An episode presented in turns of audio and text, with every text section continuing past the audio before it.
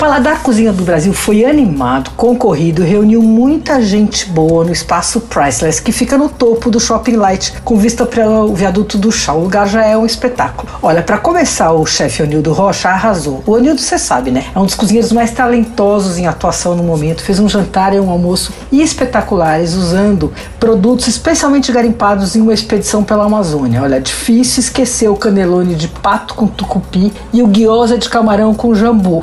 A programação de aulas e degustações foi super intensa no sábado e no domingo. A Carla Pernambuco e a filha Floriana fizeram um mole com cacau brasileiro só para mostrar as diferentes possibilidades do uso do cacau. A Elo Bacelar deu um show com as suas farofas. O confeiteiro Lucas Coraza fez uma aula muito animada e criativa usando pupunha na sobremesa. É, Fernando Goldstein e o Léo Andrade, meus queridos da Companhia dos Fermentados, passearam pelas técnicas indígenas de fermentação da mandioca, com direito a um bolo delicioso de puba com E ainda teve uma aula de drinks com jambu do Ale D'Agostini e a prova de cervejas da Avós. Olha, as crianças participaram de duas aulas deliciosas, foi maior farra, aprenderam a fazer biscoito com a Lu Bonometti. Para dar Cozinha do Brasil foi uma festa.